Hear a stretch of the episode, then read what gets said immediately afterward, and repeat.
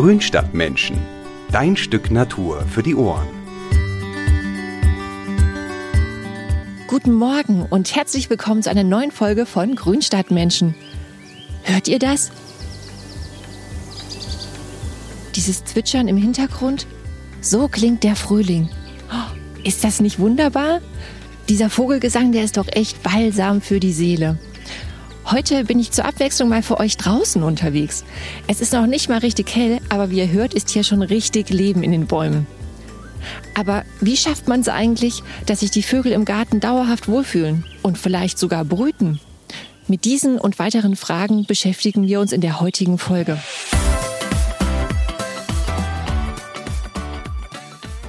Ich stehe hier im Kleingarten von meinem Kollegen Christian Lang, der bei uns in der Redaktion der Vogelexperte ist. Denn in der heutigen Folge dreht sich alles um den vogelfreundlichen Garten. Also allein schon von der Akustik und dem Vogelgezwitscher hier in Christians Garten äh, muss ich sagen, du hast ein richtiges Vogelparadies. Aber nicht überall zwitschert es ja so schön wie hier. Aber wie man das ändern kann, dazu gibt uns heute mein Kollege Christian Lang einige Tipps. Er ist ein großer Naturfan und kennt sich in der Ornithologie, der Vogelkunde, richtig gut aus. Dann begrüße ich mal den Christian. Guten Morgen. Guten Morgen, Karina. Hier zu dieser ganz frühen Stunde. Es ist ja noch nicht mal so richtig hell irgendwie. Und wenn du dich jetzt hier so umhörst, welche Vogelarten erkennst du denn jetzt gerade so? Also es singt jetzt einiges durcheinander, sage ich mal. Man hört die Amsel im Hintergrund, Rotkehlchen singt, Mönchsgrasmücke. Ähm, also im Moment Rotschwänzchen singen. Also im Moment singen eigentlich äh, sehr viele verschiedene Vogelarten. Eigentlich nahezu alles, was da ist, singt auch ein bisschen. Wahnsinn. Also ich als Laie erkenne höchstens noch mal so die Amsel, alles andere. Das klingt super schön, aber mehr erkenne ich da auch nicht. Und du hast gerade schon gesagt, äh, Rotkehlchen. Da habe ich äh, so ein bisschen recherchiert und habe da mal, also ich habe da so was gefunden, wie die sich irgendwie unterhalten. Ich lese das mal ganz kurz so stichpunktartig mal vor. Ähm, fand das nämlich ganz interessant. Und also das Rotkehlchen fällt am häufigsten durch seinen Alarm- und Störungsruf, das Schnickern und Tixen auf. Diese Worte habe ich auch noch nie gehört. Ähm, es handelt sich um eine Reihe von kräftigen, schnell wiederholenden Zick-Elementen. Und vor Luftfeinden warnt der Vogel dann mit einem gedehnten Zieh und bei einem Angriff auch mit einem trillernden Schreckruf Zipp. Also das, damit kann ich ja irgendwie gar nicht so viel anfangen. Verstehst du das, Christian? Ja, also was du jetzt äh, vorgelesen hast, die Beschreibung, das ist die Beschreibung von Rufen. Also das ist, womit sich die Vögel das ganze Jahr eigentlich über verständigen. Und diese Rufe, muss man sagen, sind auch wirklich schwer zu unterscheiden. Die sind auch zwischen den unterschiedlichen Vogelarten sehr ähnlich. Aber was wir jetzt im Moment hören, das sind die Gesänge der Vögel. Das ist ein bisschen was anderes. Das ist meistens singen die Vogelmännchen und zwar im Frühjahr, wenn sie ein Revier besetzen, um eben Rivalen abzuhalten und um ein Weibchen anzulocken. Und diese Gesänge sind eigentlich relativ charakteristisch, weil eben auch jede Vogelart erkannt werden will als, als solche, ja, von Artgenossen. Und die kann man eigentlich äh, ganz gut lernen. Und wieso machen die das eigentlich immer so morgens in der Dämmerung? Gute Frage. Also die Vogelarten, die unterschiedlichen, haben auch so ein bisschen so ein Zeitfenster. Also die ersten Vogelarten morgens ist der Hausrotschwanz und der Gartenrotschwanz. Dann, also da ist wirklich, sieht man noch gar keine Helligkeit, dann fangen die an. Wenn es dann so langsam dämmert, dann fangen die Drosseln an. Und zum Beispiel ähm, Finken, die brauchen ein bisschen mehr Licht. Oder auch Spechte meistens ein bisschen später.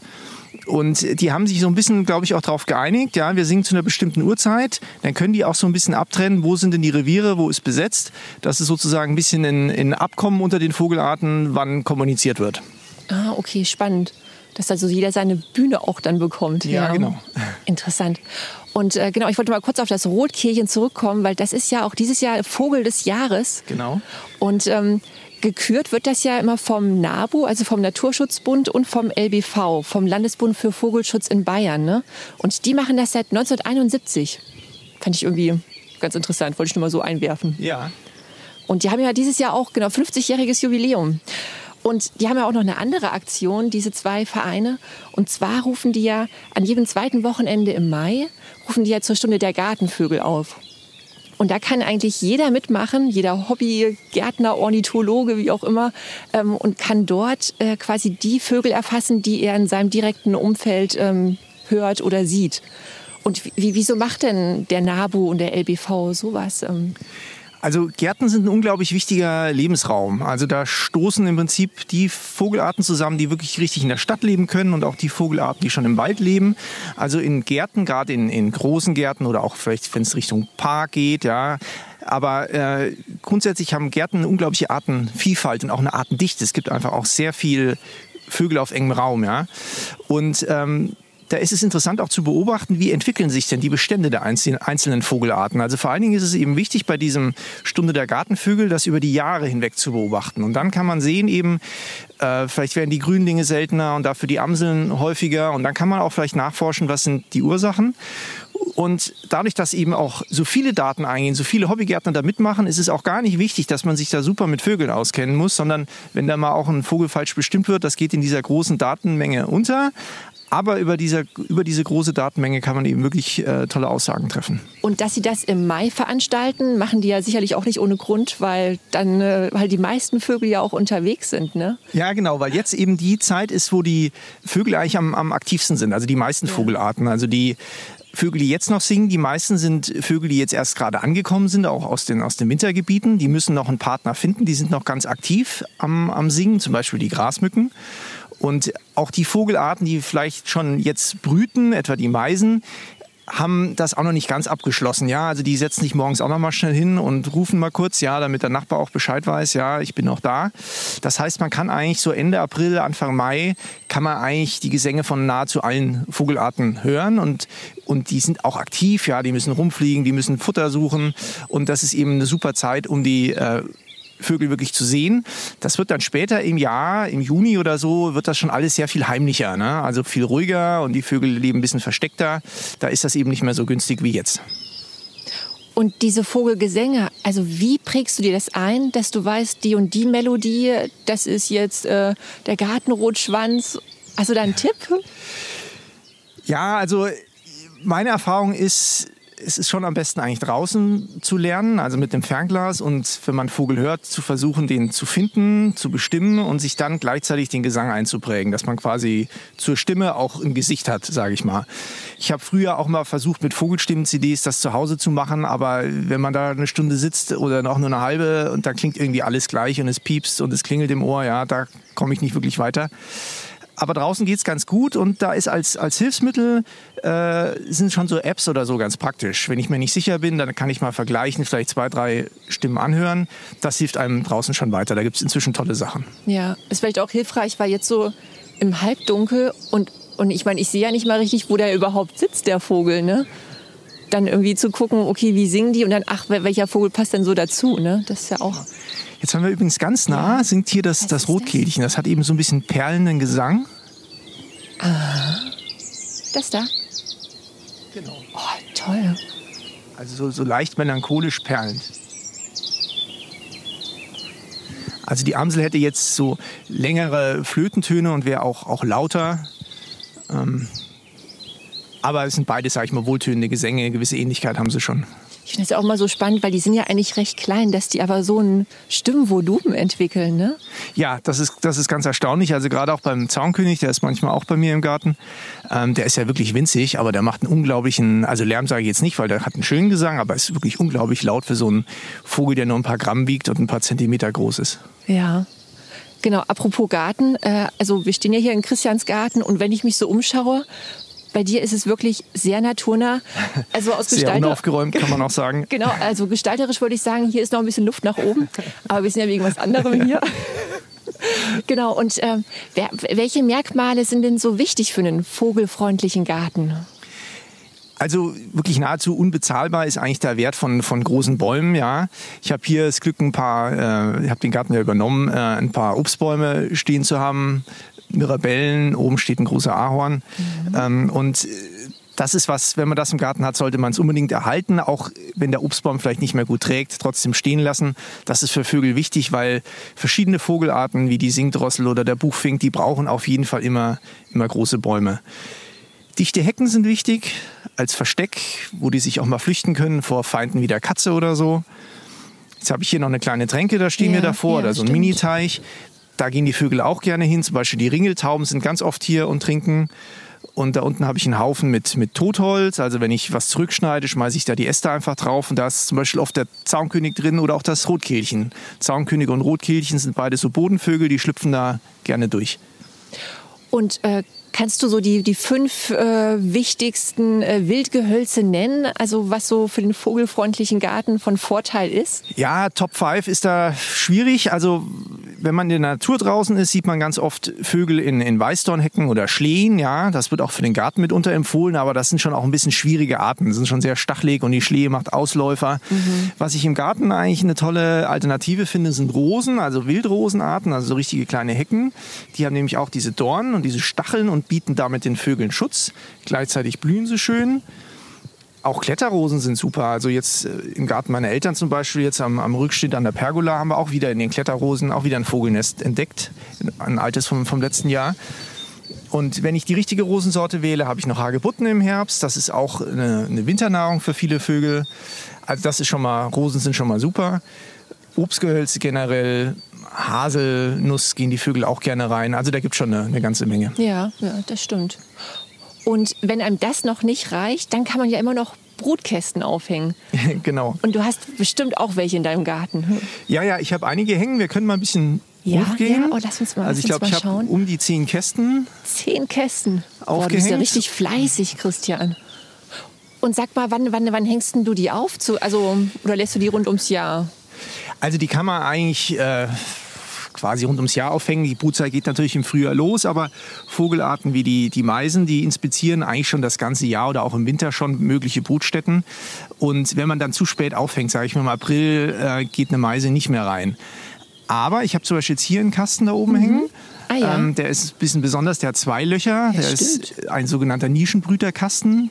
Ähm, da geht mehr Licht rein. Es gibt Vogelarten, die wollen eben nicht nur ein Loch, sondern die wollen es heller haben. Die brauchen dann zwei. Und da ist es so, da habe ich dieses Jahr glücklicherweise einen, einen Gartenrotschwanz drin. Und der Gartenrotschwanz kommt spät an im Jahr. Also wirklich erst zu Ende April, Anfang Mai. Und äh, gerade diese spät ankommenden Vögel haben dann oft ein Problem, weil die Nistkästen alle schon besetzt sind von Spatzen und Meisen. Also von daher lieber auch ein paar Kästen mehr aufhängen, damit auch die spät ankommenden Vögel noch was haben. Interessant. Und da oben hast du auch noch einen hängen. Da oben ne? hängt auch noch ein Kasten. Das ist ein, ein Starnkasten. Der ist, glaube ich, auch besetzt. Zumindest habe ich mal Stare reinfliegen sehen. Ich denke, die brüten jetzt, weil man jetzt nicht mehr so viel mitkriegt. Der ist größer als ein Meisenkasten. Also die normalen Meisenkästen mhm. haben ja für die Kohlmeisen Durchmesser von 32 mm. Das ist das Einflugloch. Und der Star, der ist größer, der braucht 45 mm.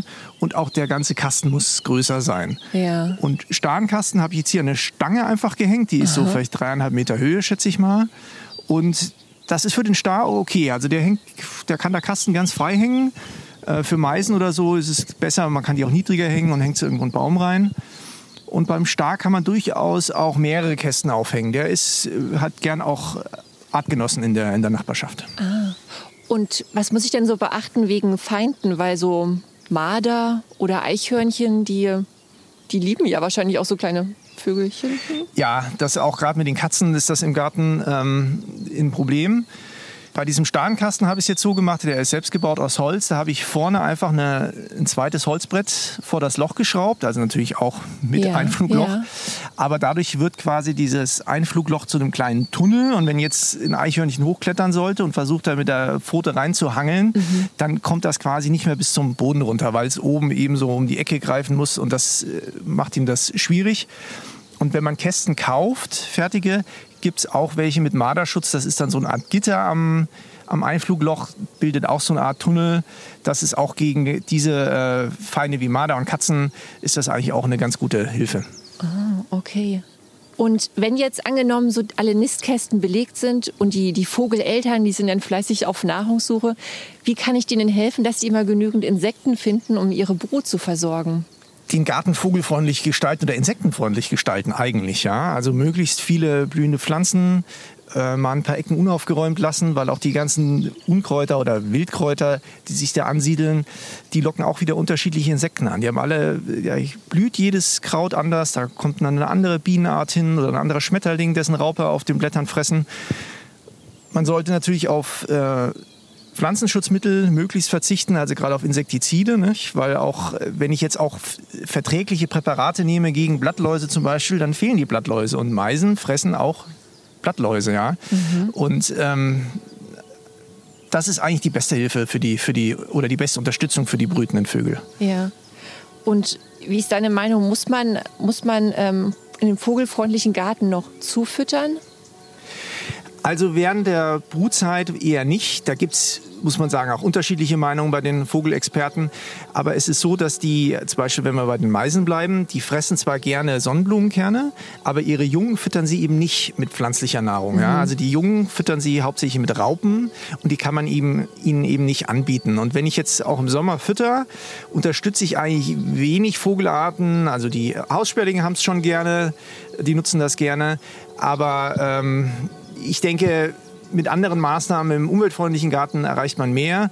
Und ich finde, das Thema Vogelfütterung ist eigentlich eher so eine, so eine Wintersache. Da kann man auch mal komplett neue Vogelarten in den Garten locken.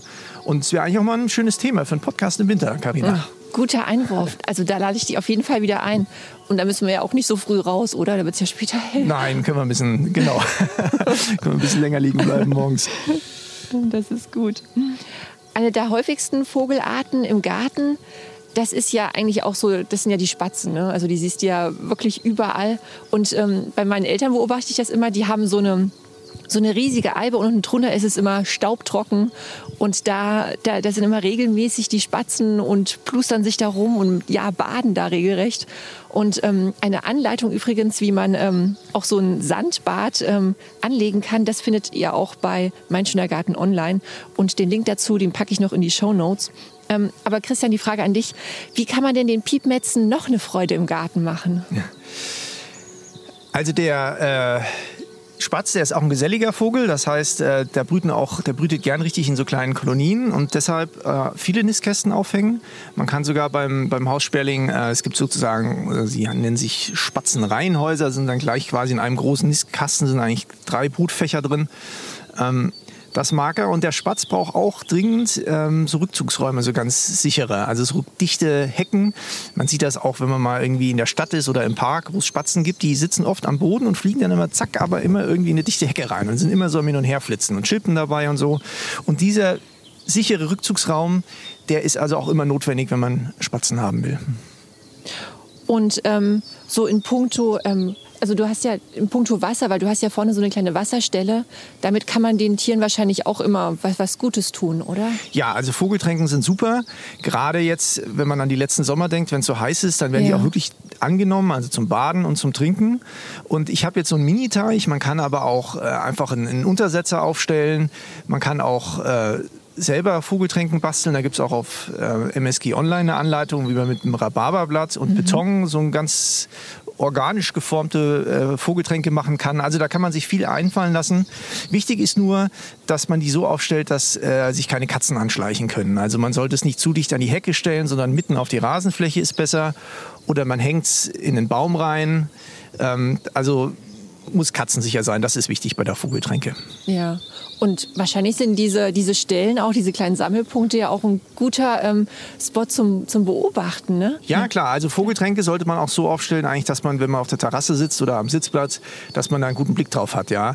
Weil da ist eigentlich immer was los, ja. Und die jagen sich gegenseitig oder allein mal so einen badenden Vogel zu beobachten, wie der rumplanscht, ja. Gerade hat man die Tränke aufgefüllt, eine Amsel badet, ist die Tränke wieder leer, ja. Das ist eigentlich schon, schon ganz witzig. Ja. Und so für die eigene, sag mal, Vogelsafari im Garten. Ähm, hast du da noch so ein paar Tipps, wie man gut Vögel beobachten kann? Also im Garten geht das eigentlich sowieso super, weil die Vögel ja einen kennen und meistens gar nicht so scheu sind.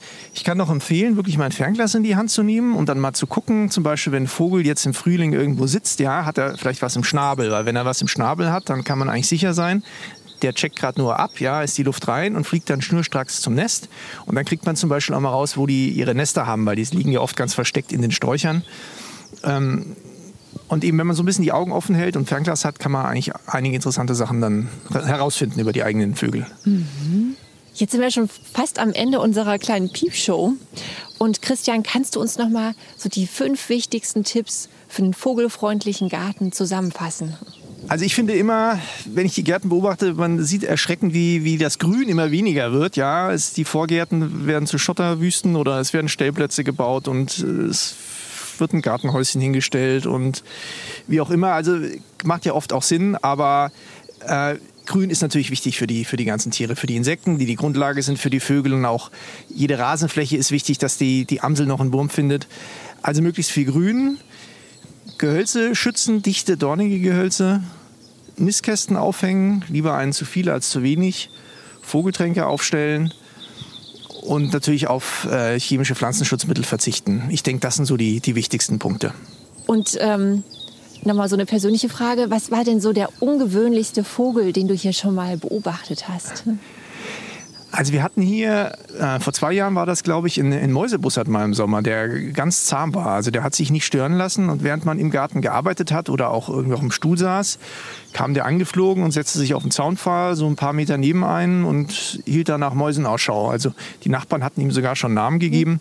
Und das war schon toll, weil der Vogel ist an sich ja sehr scheu. Mäusebussard auf so naher Distanz hatte ich den auch davor noch nie gesehen. Ja, Wahnsinn, weil das sind ja schon ganz schön große Viecher, ne?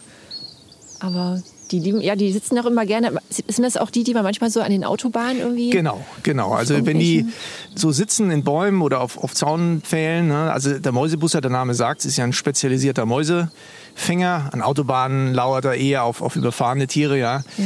Aber ähm, der ist hier auf, auf Mäuse aus. Wir hatten ja auch vor zwei Jahren, da waren auch sehr viele Mäuse da mal in einem Sommer.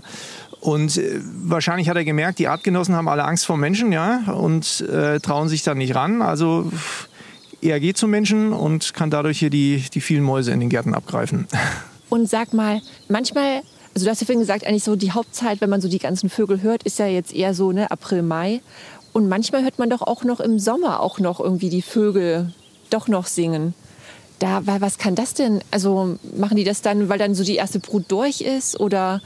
Ja, richtig. Manche Vogelarten brüten zweimal im Jahr und dann ist meistens zwischen diesen beiden gelegen ist nochmal so eine kleine Hochzeit des Singens, nochmal so ein Aktivitätsschub.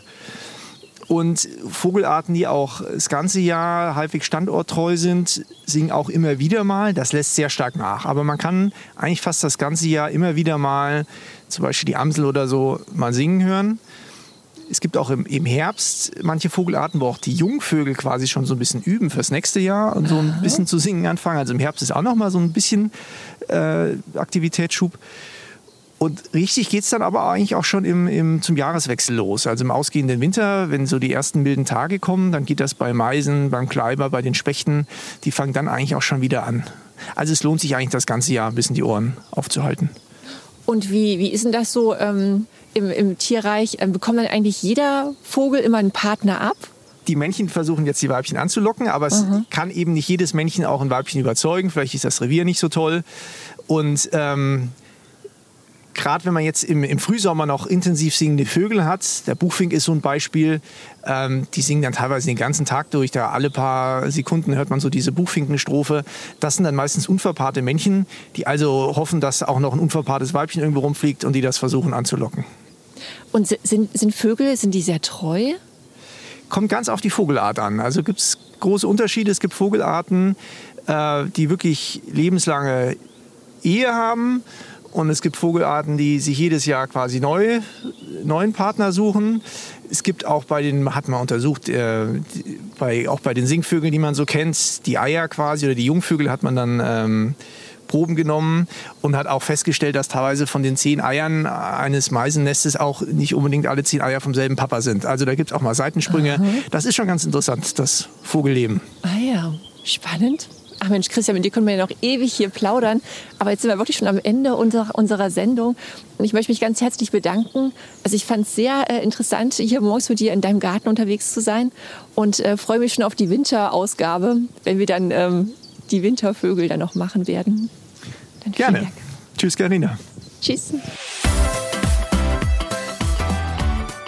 Wenn ihr schon einen vogelfreundlichen Garten habt, dann schickt uns gerne Bilder von euren naturnahen Gartenecken oder selbstgebauten Nistkästen über Instagram oder per E-Mail. Und auch falls euch zu dem Thema noch irgendwas eingefallen ist, was ihr uns gerne mitteilen möchtet, wir freuen uns auf eure Nachrichten. Die Adressen findet ihr wie immer in den Show Notes. Und wer mag, kann diesen Podcast natürlich auch abonnieren und verpasst so keine neue Folge mehr. Es gibt uns bei Spotify und Apple Podcasts. Macht's gut und bis zum nächsten Mal. Eure Karina.